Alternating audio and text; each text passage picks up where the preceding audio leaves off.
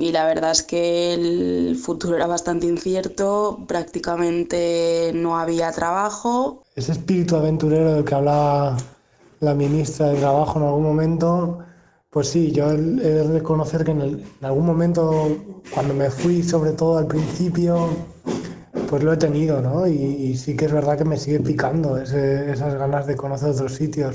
Y entonces eh, fue cuando perdimos el piso, eh, la casa que llevábamos pagando toda la vida y la, y la perdimos. Ah, durante, la, durante la crisis en España los jóvenes pagaron el retroceso económico con especial, con especial fuerza.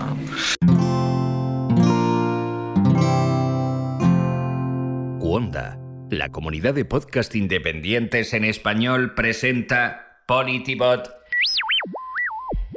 Hace unos 12 años, en 2006, el metro cuadrado no podía estar más caro en España. Jorge Galindo. La palabra mileurista se ponía de moda en pluma de una joven que, dichosa ella, pensaríamos ahora, no ganaba más de mil euros al mes y se quejaba de ello en una carta al periódico.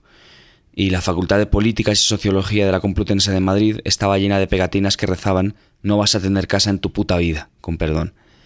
El fracaso escolar también rozaba máximos, aunque el paro estuviese en mínimos, y el gobierno de Zapatero nos ponía una Skelly Finder para buscar piso mientras algunos, muchos, pensábamos que aunque parecía que nada estaba mal, en realidad sí lo estaba. Quienes así pensábamos eh, normalmente éramos eh, los más jóvenes. Poco más de una década después, doce miembros de aquella generación éramos los editores de Politicón y decidimos escribir un libro al respecto. Éramos Luis Abenza, Berta Barbet, Silvia Clavería, Elena Costas, Juan Font, Kiko Llaneras, Octavio Medina, María Ramos, Gonzalo Rivero, Ruiz Sanserric, Pablo Simón y yo mismo. El libro se titula El muro invisible y lo publicó la editorial Debate hace solo unos meses. Este es el muro que ya entreveíamos entonces, en 2006.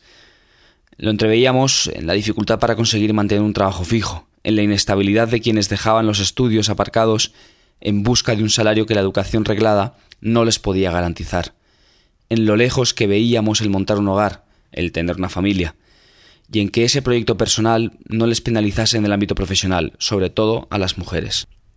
Lo que sigue a continuación es el producto de filtrar, seleccionar, editar y montar cientos de minutos de audios de WhatsApp ininterrumpidos. De los autores del libro, sí, pero también de otras personas.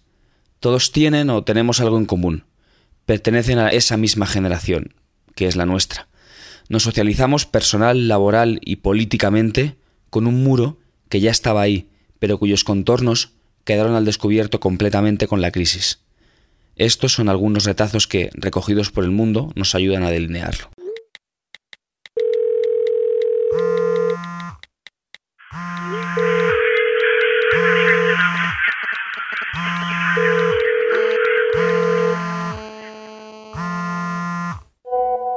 Crisis. Los años de la crisis los viví pues con incertidumbre. Sandra García, abogada me pilló acabando la carrera y la verdad es que el futuro era bastante incierto, prácticamente no había trabajo, lo normal que era quedarse en el sitio donde hacías las prácticas era prácticamente inviable.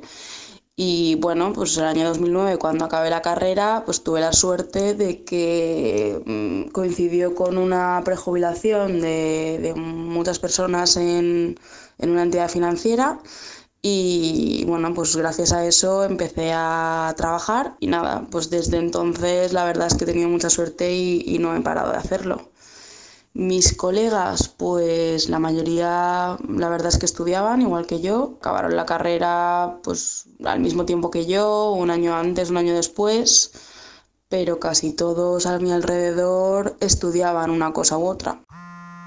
Bueno, pues cuando empezó la crisis yo tenía 18 años, 17. Andrea Monzó, economista. Bueno, eh, como pegó muy fuerte en el sector azulejero, que mi padre tenía la empresa en Castellón, eh, le dio duro porque la mayoría de la producción, como el 80%, eh, se lo vendía porcelanosa y cuando porcelanosa le avisó de que tenía mucho stock y de que no le seguía comprando, pues pues le afectó a la empresa totalmente y tuvo que cerrar.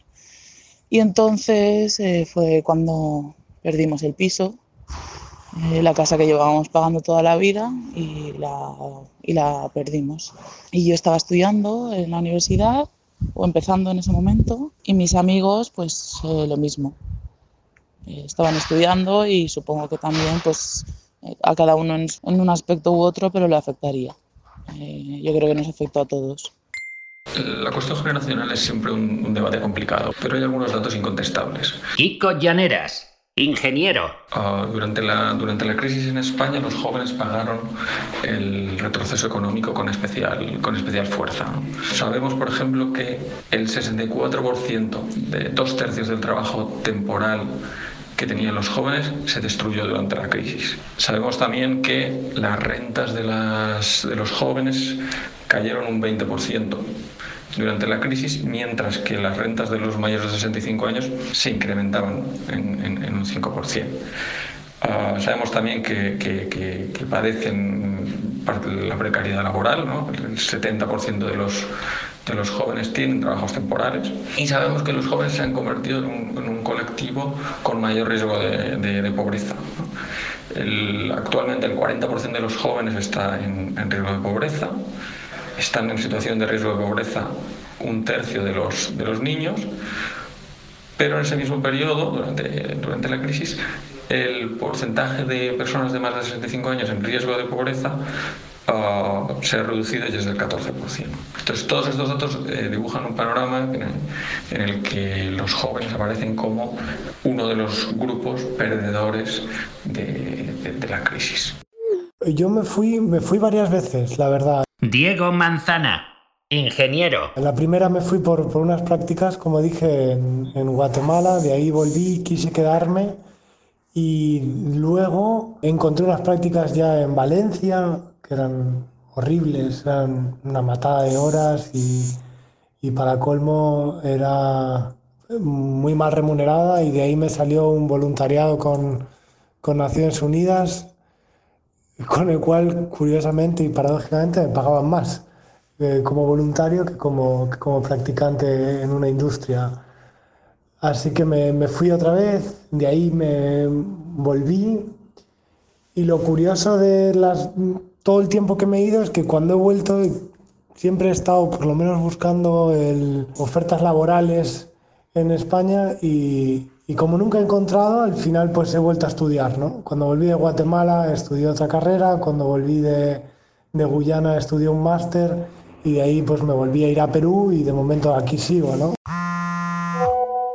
Mercado laboral y emigración. Los jóvenes manifiestan pues un estado de indefensión. Iria Reguera, psicóloga de sentirse incapaces, de sentirse poco valorados y esto parece ser que según varios estudios ha afectado al hecho de que eh, hay muchísima más demanda de atención de salud mental. Parece que al mismo tiempo ha aumentado el consumo de medicamentos, la incidencia de trastornos de ansiedad y trastornos depresivos. Pues la gente, los jóvenes que, que acuden a, a, los centros de salud mental, pues eh, refieren sentirse incapaces, sentirse inútiles, etcétera, etcétera. Lo que sí es cierto es que esa juventud, digamos que cada vez pesa más, ¿no? Esa, ese espíritu aventurero del que hablaba la ministra de Trabajo en algún momento, pues sí, yo he de reconocer que en, el, en, algún momento, cuando me fui, sobre todo al principio, pues lo he tenido, ¿no? Y, y sí que es verdad que me sigue picando ese, esas ganas de conocer otros sitios, pero también es verdad que cada vez con los años, pues agota más, ¿no? Y, y una mudanza o un cambio de amistades, de, de grupo, de gente, pues cada vez es más, más pesado. Contestará la pregunta de, de, por qué los jóvenes se fueron o nos fuimos. Noemí López Trujillo, periodista. Eh, al extranjero es muy complicada porque lo cierto es que no hay un motivo hegemónico que vertebre todos y cada uno de los pequeños casos de un fenómeno que, bueno, que ha sido bastante más amplio de lo, que en su, de lo que en su momento se dijo. Pero sí que es verdad que la impresión con la que yo me quedo tras, tras escribir Volveremos con, con Estefanía Vasconcellos es que había un conflicto muy fuerte entre las expectativas laborales y las personales teniendo en cuenta que cada uno tenía expectativas en, esos dos ámbitos muy diferentes. El estudio de Amparo González, el, único estudio sociológico que ha, ahondado más en este fenómeno, deja claro que el perfil mayoritario es eh, jóvenes de entre 25 y 34 años con estudios cualificados que no estaban dispuestos a soportar ciertas cosas que ocurrían en España. También es cierto que no estaban dispuestos a soportarlo y que tenían también un plus de privilegio según el cual se podían ir al extranjero para no tener que soportar esta situación en España.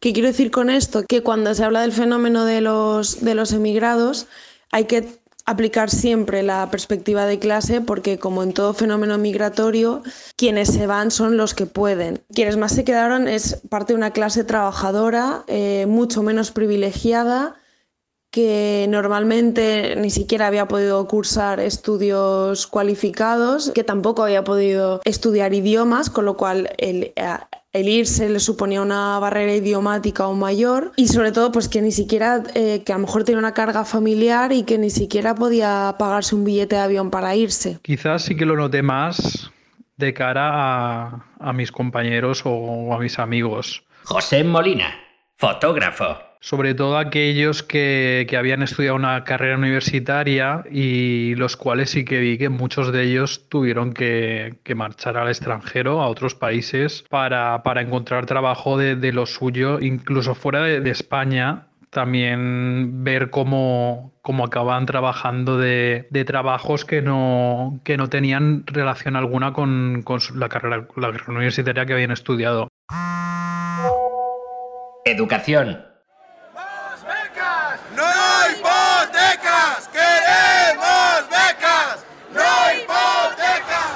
Desde que empezó la crisis lo que ves es que siguen aumentando los universitarios, pero no aumenta la oferta de, trabajos que requieran esos niveles. Y la pregunta es por qué. Octavio Medina, economista. Puedes meter en, temas de, bueno, de, la regulación, de la estructura productiva, de por qué no se crean empleos que lo requieren, pero vamos, es muy simplista el decir que es que tenemos demasiados universitarios, porque no es, no es cierto. El sistema educativo español, a pesar de lo que muchos dicen, tiene un problema de excelencia y un problema de equidad. Lucas Gortázar, economista. Es un sistema de talla única que, aunque en las pruebas internacionales no sale mal, tampoco bien, pero no sale mal, hay unos problemas estructurales escondidos que generan muchas dificultades para aquellos alumnos que vienen de entornos desfavorecidos a través de la repetición y el abandono, es decir, la oportunidad real de desarrollar y aprender y adquirir competencias, aunque PISA nos diga que está ahí,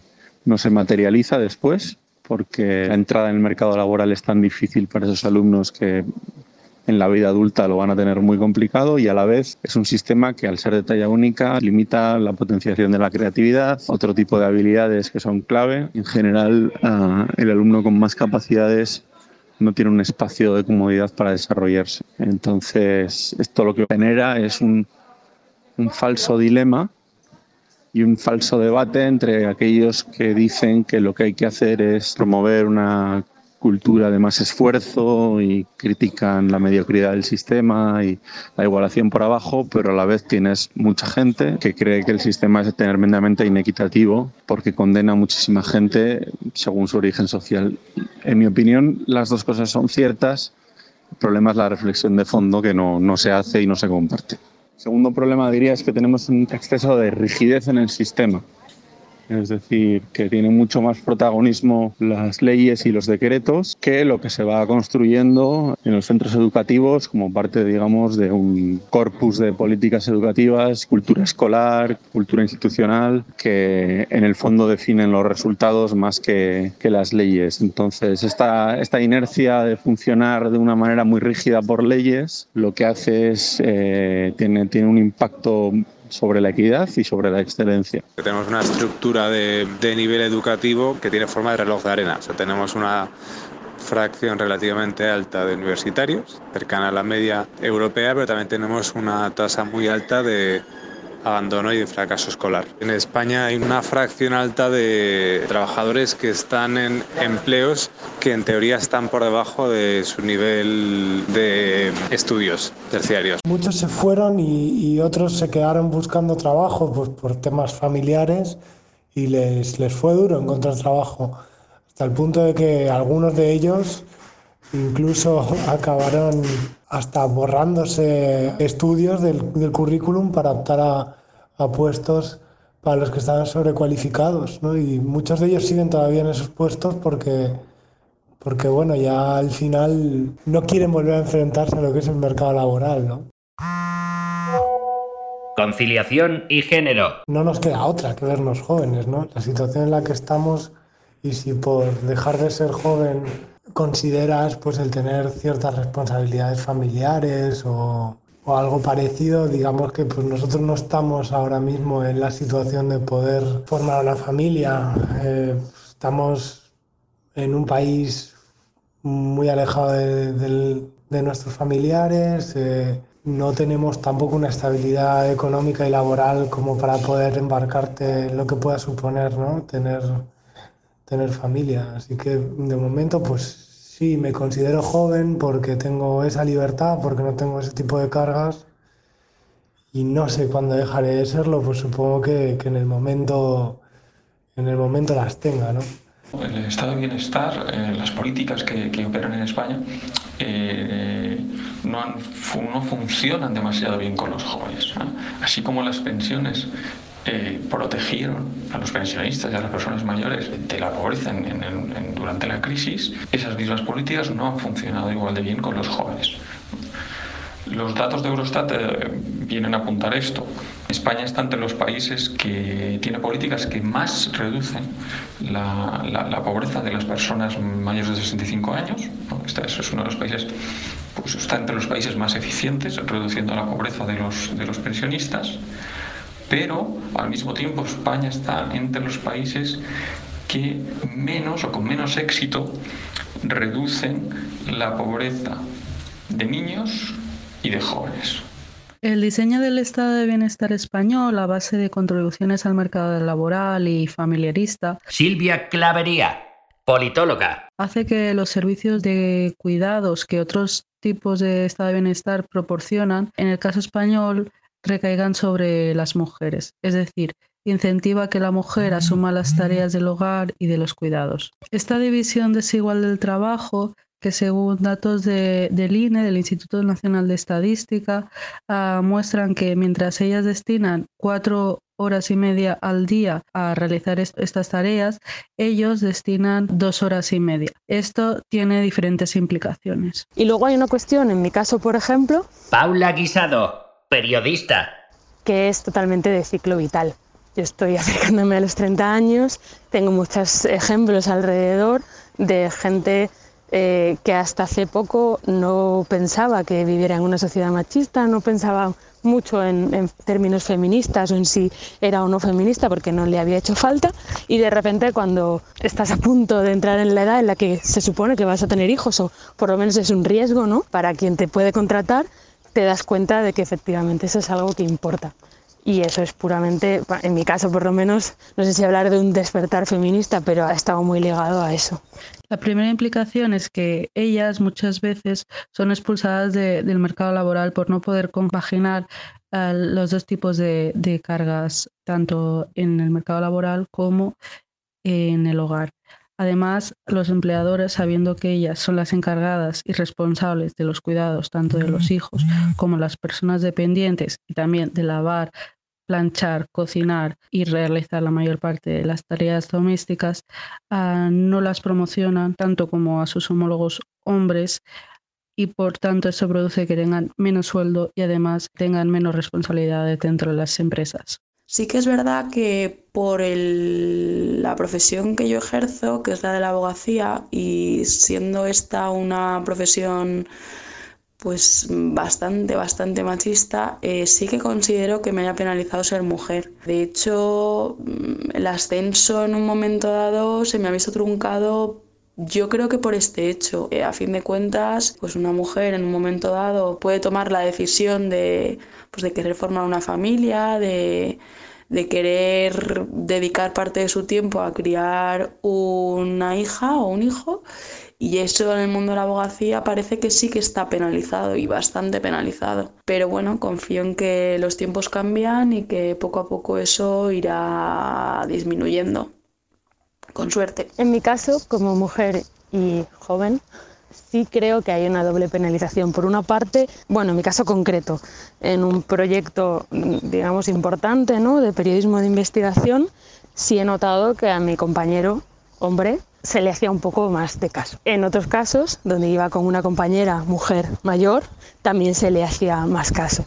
Eh, y al final, pues parece que por una o por otra, siempre da igual lo que digas, ¿no? Porque siempre si estás en una habitación con otra gente, se le hace más caso a esa otra gente que a ti por ser joven y mujer. La división desigual del trabajo hace que las mujeres no tengan tanto tiempo disponible, tanto para informarse como para debatir o para tener otras conexiones con las cuales puedan hablar o socializarse. Y esto tiene implicaciones en que ellas no desarrollan un interés por la política tan elevado? Creo que sí hay un cambio, porque la parte más nueva de la generación millennial y la generación Z o postmillennial o como queramos llamarla, ya no se acuerdan de cómo era de machista la sociedad antes, pero sí son más conscientes de cosas que no se pueden tolerar. O ni siquiera es que sean más conscientes, sino que directamente no cabe en su cabeza que ciertas cosas puedan ser así. Para ellos yo creo que es un cambio generacional y, sí creo que se va a mantener, que la gente de 12, 16 años ya esté eh, dando por hecho que hay comportamientos que no son tolerables, creo que eso se, se, mantendrá. En cuanto a la huelga del 8 de marzo, habría que ver datos de quién participó y qué características tenía. Berta Barbet, politóloga. Es probable que así hubiéramos una movilización especialmente fuerte de las mujeres jóvenes, incluso menor de, 18 años, es decir, una generación que justo se está socializando en política en este momento. Lo que pasa es que este factor generacional es poco probable que esté detrás del éxito del 8 de marzo. El, 8 de marzo sale de una especie de socialización de la experiencia de ser mujer, muy ligada al Me Too y, y al liderazgo que han ejercido ciertos personajes a la hora de, poner sobre la mesa los problemas de la mujer, que ha generado esta sensación de, comunidad.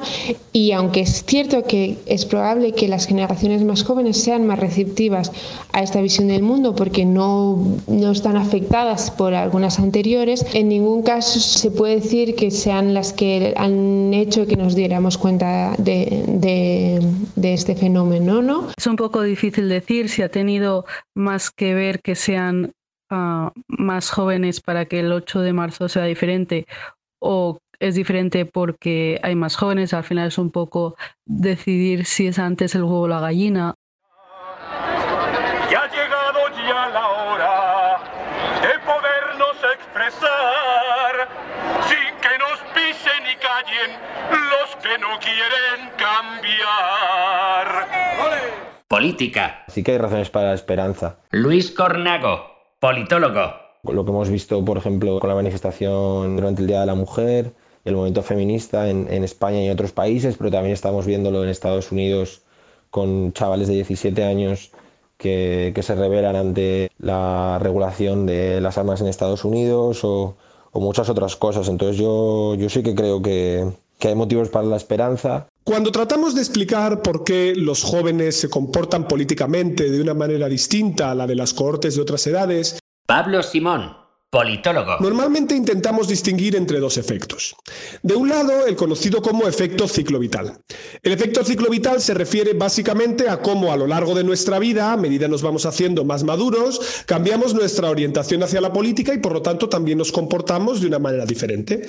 Esto, por ejemplo, es bastante persuasivo como un factor que explica el por qué los jóvenes se abstienen más que los mayores. Cuando uno es joven, normalmente tiene poco contacto con la vida política, es estudiante, no le preocupa preocupan tanto las políticas públicas, no tiene que pagar impuestos. Esos son el tipo de cosas que hace que los jóvenes tengan una mayor propensión a abstenerse, pero a medida va pasando el tiempo, a medida se van asentando, formando una familia, teniendo un trabajo y un proyecto vital, esto hace que se interesen más por la política y por lo tanto que tengan mayor propensión a votar. Este efecto, el efecto ciclo vital, es algo que de hecho se ve en prácticamente todos los países del mundo. Los jóvenes tienden a abstenerse más que los mayores. Sin embargo, hay un segundo efecto que es muy relevante, que es el conocido como efecto generacional, el cual básicamente lo que se refiere es al hecho de que no solo importa la situación que tenemos respecto a nuestra edad, sino también en qué momento histórico somos jóvenes. Cuando uno es joven, está en un periodo que se conoce como los años impresionables, es decir, uno es una suerte de tábula rasa en el cual diferentes elementos pueden impactar y moldear su comportamiento político, su afinidad hacia la política. Y esto es un hecho que, por ejemplo, en España se ve de manera muy palmaria. Aquellas generaciones que, por ejemplo, fueron jóvenes durante la transición, como les tocó vivir en aquella época un momento de gran movilización política, de gran cambio, tienen una mayor propensión a participar políticamente y tienen muchísimo más interés. Sin embargo, por ejemplo, aquellos que se socializaron durante el franquismo tienen un menor nivel de movilización y la cohorte actual de jóvenes se encuentra en una posición intermedia. Si bien es verdad que ha habido una transformación muy rápida, porque a ellos no solo les tocó vivir el 15M, no solo les tocó vivir el declive del bipartidismo, también les ha tocado vivir una importante crisis económica y esto ha generado un efecto muy fuerte respecto a cómo ellos se orientan, por ejemplo, hacia el voto. En el caso de España, pues, no es una cosa casual el apoyo al bipartidismo, eh, al PSOE y al PP, los partidos clásicos, está en el 55%. Pero entre los jóvenes, este nivel de apoyo, entendido por jóvenes de los menores de 35, se reduce hasta el 34%. Por lo tanto, es una diferencia muy importante, la cual viene muy marcada por cuáles han sido los partidos que estaban a cargo de la situación cuando ellos lo han vivido de manera más importante. Sí creo que la conversación pública es diferente y los intereses y actitudes políticas, más en cuanto a cómo te involucras con la política, puedan ser o puedan tener un sesgo generacional. Y, no estoy pensando solo en generaciones anteriores a la nuestra, sino incluso posteriores. Nosotros somos justo de esa generación que se graduó con, con, toda la crisis encima, ¿no? Y yo veo, por ejemplo, gente un poquito más joven que igual no no, no está sufriendo lo mismo que sufrimos nosotros cuando terminamos, aunque tampoco lo tienen fácil, y que eso quizás también les hace posicionarse menos políticamente. A nuestra generación no nos quedó otra más que ser crítico con lo que había y posicionarte, ¿no? Creo que mi generación, yo soy del 93 y por así decirlo creo que somos una generación que nos hemos politizado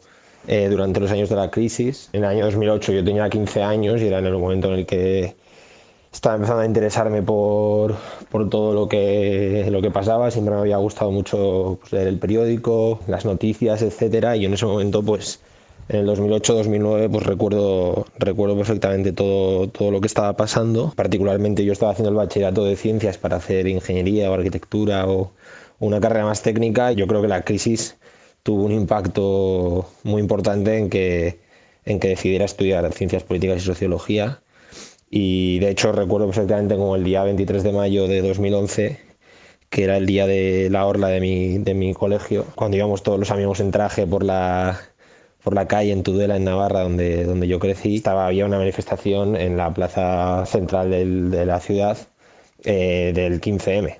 No sé, yo tiendo a pensar que, que, algo de efecto, algo corte sí que hay, y que, que los momentos en los que, en los que nuestra generación eh, ha crecido con sus particularidades eh, socioeconómicas, de cambios culturales, etcétera, es, es, importante. En cuanto al caso español, la brecha generacional de voto eh, se abre sobre todo en el ciclo que va de 2015-2016 con eh, Ciudadanos y Podemos consiguiendo unos apoyos electorales mucho más fuertes entre estos grupos de lo que consiguen en, en las generaciones mayores y el PP y el PSOE teniéndose muy fuerte en las generaciones mayores y, y perdiendo muchos apoyos en estas generaciones. A pesar del mito que dice que los jóvenes votan menos porque participan de otra forma en política. La verdad es que los datos nos dicen que esto no es así. Los jóvenes participan menos en política de forma bastante clara en el voto eh, y en cuanto a participación no convencional es verdad que participan más que las generaciones más mayores, pero las generaciones de mediana edad, la generación que va de los 30 a los 45 años, tiene pautas de, de participación no convencional en manifestaciones, en protestas o en huelgas bastante parecidas, sino superiores a la de los jóvenes. Por lo tanto, no es que haya una especie de sustitución de una participación por la otra, sino que los jóvenes participan menos en general. Y eso se explica por un tema seguramente de nuevo de, de socialización, pero también está muy ligado al efecto ciclo vital que llamamos. Los jóvenes están menos arraigados a la sociedad en la que viven, se sienten menos ligados a su futuro y por lo tanto se sienten menos responsables de lo que vaya a ocurrir. Mi sensación es que está habiendo una especie de desencanto y que muchos de, las, de los jóvenes que en su día eh, se movilizaron, eh, en el, especialmente en el 2015, y, el, aumento que se produjo del interés por la política durante eh, la, segunda parte de, de la crisis, está, está um, ahora quizás viviendo sus momentos más bajos y también esta legislatura quizás está siendo una oportunidad perdida para, para de alguna manera asentar las bases de, de, una España más joven, más activa y que, que se interesa más por la política que tiene más capacidad de movilizarse y que en definitiva se organiza de forma colectiva para defender sus intereses. Los jóvenes en general tienen dificultades para conseguir que sus demandas ocupen un espacio en el debate público. Esto puede ser por diferentes razones. Por un lado, es algo evidente, los jóvenes son un segmento de edad mucho menos numeroso que otras cohortes y esto hace que la atención mediática esté más centrada en unos que en otros. Sin ir más lejos, los jóvenes jamás podrían aspirar a tanta movilización mediática como la que han tenido los pensionistas en España, porque al fin y al cabo los pensionistas son mucho más y a medida nuestras sociedades se envejezcan, todavía esto irá más increciendo. También hay otro elemento que es interesante, que es el hecho de que los jóvenes en general tienen una aproximación más sociotrópica a los problemas sociales. Es decir, que en general a los jóvenes no solo les preocupan las políticas públicas que se centran en ellos, sino que también les interesan, por ejemplo, las pensiones, la educación, la sanidad, le interesa todo. Es casi imposible que los temas de conversación de nuestra generación sean los mismos que, otras generaciones. Primero por la situación en la que hemos vivido, de la crisis, la cual nos ha hecho preocuparnos mucho más por la política y esto se nota. Y segundo, por la constante bombardeo de información que tenemos todos los días con Internet y con las redes sociales. Ahora hay muchos más temas por los que preocuparnos, pero también tenemos muchas más perspectivas. Tener algo que ver con el hecho de que tengamos una emancipación muy tardía en España y que al final nuestros jóvenes estén conviviendo con sus mayores de manera muy frecuente. Sin embargo, esto no ocurre así en otros segmentos de edad. Por ejemplo, los mayores de 65 años tienen básicamente dos preocupaciones centrales de acuerdo con las encuestas. Pensiones y sanidad. Si hay un segmento de edad que tiene tan claramente identificado su problemática, mientras que otros, sin embargo, todavía está mucho más disperso, pues evidentemente esto genera el que al final del día sean unas demandas las que se escuchen. Hay que tener en cuenta que además los jóvenes no son ni mucho menos un colectivo homogéneo. Esto tal vez se pueda entender más fácil con un ejemplo. Cuando uno lanza la preocupación por la educación a la arena pública, normalmente se encuentra con que hay críticas en torno a las cuestiones, por ejemplo, de religión en las aulas, de las horas de enseñanza, o que cuando se habla de los recortes, casi siempre se termine hablando de algunas preocupaciones que afectan esencialmente a las clases medias. Por poner un ejemplo, el caso de las becas Erasmus, el cual fue muy sonado cuando el ministro José Ignacio Bert intentó un recorte. Sin embargo, hay jóvenes los cuales están en una posición mucho más vulnerable, que es, sin ir más lejos, la escandalosa tasa del 19% de abandono escolar que tenemos en España. Unos jóvenes los cuales potencialmente pueden convertirse en carne de cañón de ETTs, pueden estar totalmente desarticulados, no tener ocasión de emplearse y esto les puede arrastrar a una situación de enorme riesgo de pobreza. Sin embargo, esas demandas, esos jóvenes, además tienen ese problema, que es que son pobres, están por lo tanto ignorados dentro del sistema no tienen las herramientas necesarias para hacer valer su voz y por lo tanto terminamos sesgando la arena pública no solo en favor de los segmentos de mayor edad, sino de que cuando entran las demandas jóvenes lo hacen solo las de determinados jóvenes, las de aquellos los cuales están en una posición privilegiada y probablemente son los que menos necesitan la intervención del Estado. La sensación que yo tengo es que, por ejemplo, lo que les va a faltar al, al volver es tolerancia al sistema político español, porque hay muchas cosas que todavía no han cambiado. eh, hay cosas que no se han solventado y sobre todo hay retroceso en algunos ámbitos. ¿Esperanza? Yo creo que nuestra generación ha afrontado la crisis de forma bastante positiva. La verdad es que nadie, nadie daba un duro por nosotros. Todo era, todo era negativo. Que por un lado sí que hay motivos para la esperanza y que, y que hay una, una España que es joven, que, que, es más activa políticamente, que nos interesa más la política. Cuando, cuando me fui a la universidad eh, y volví a casa en el año 2011, mis amigos no son demasiado activos políticamente. Nadie me preguntaba por, por, por, por la política, por los partidos. Y en el año 2015, antes de las elecciones, eh, era precisamente lo contrario. Tal vez pueda haber una pequeña razón para la esperanza. Y es que si uno considera que los partidos en general tienden a estar lo más atentas posibles de sus clientelas políticas, y si uno asume también que en España la intención de voto forma una peculiar escalera de color, por la cual tú tienes partidos junior y partidos senior a ambos lados del arco parlamentario, es decir, si tú tienes a los más jóvenes votando por Podemos, los siguientes más jóvenes por Ciudadanos, los maduros por el PSOE y los mayores por el Partido Popular, si necesariamente el día de mañana se forman gobiernos de coalición, las cuales incorporen a partidos senior y a partidos junior, PP Ciudadanos o PSOE Podemos, dentro de un gobierno conjunto, esto tal vez consiga mover las políticas públicas ligeramente en el sentido de la atención a los jóvenes. Esto puede tal vez mostrarse de una manera muy sencilla con la negociación del último presupuesto general del Estado. Ciudadanos, que ha sido un socio crucial para esto, ha incorporado entre sus demandas algo que probablemente el PP por sí mismo ni siquiera hubiese planteado, que es la idea de incrementar en una semana el permiso de paternidad. Si esto lo hace Ciudadanos es hasta cierto punto porque sabe que sus votantes son segmentos de edad mediana y que tienen esta problemática, por lo tanto les interesa atenderlos. Este tal vez pueda servir como un ejemplo, tal vez como un atisbo de esperanza, independientemente de que gobiernen las izquierdas o las derechas en España, si al final lo que tú tienes es que hacer una coalición entre partidos con electorados de mayor edad y partidos con electorados de menor edad, entonces, cuando se termine de estabilizar el ciclo de cambio político, cuando por fin consigamos que los gobiernos se formen de coalición en España, como ocurre en el resto de países de la OCDE, entonces, tal vez, con un poco de suerte, veamos cambios en las políticas públicas en favor de los jóvenes, que falta nos va haciendo.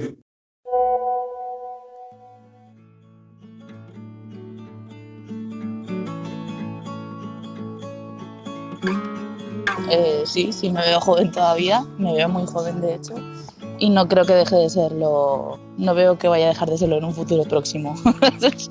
Así que creo que me voy a ver joven durante mucho tiempo.